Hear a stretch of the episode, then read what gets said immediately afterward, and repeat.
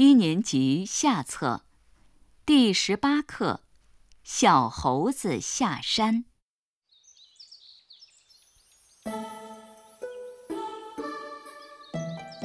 有一天，小猴子下山来，走到一块玉米地里，他看见玉米结的又大又多，非常高兴，就掰了一个，扛着往前走。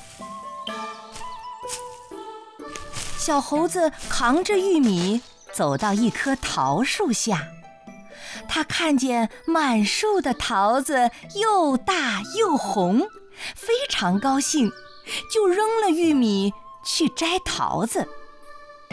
小猴子捧着几个桃子走到一片瓜地里，他看见满地的西瓜又大又圆，非常高兴。就扔了桃子去摘西瓜。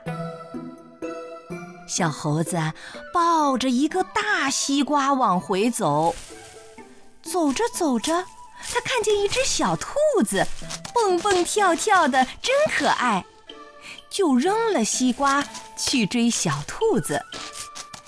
小兔子跑进树林里不见了，小猴子。只好空着手回家去。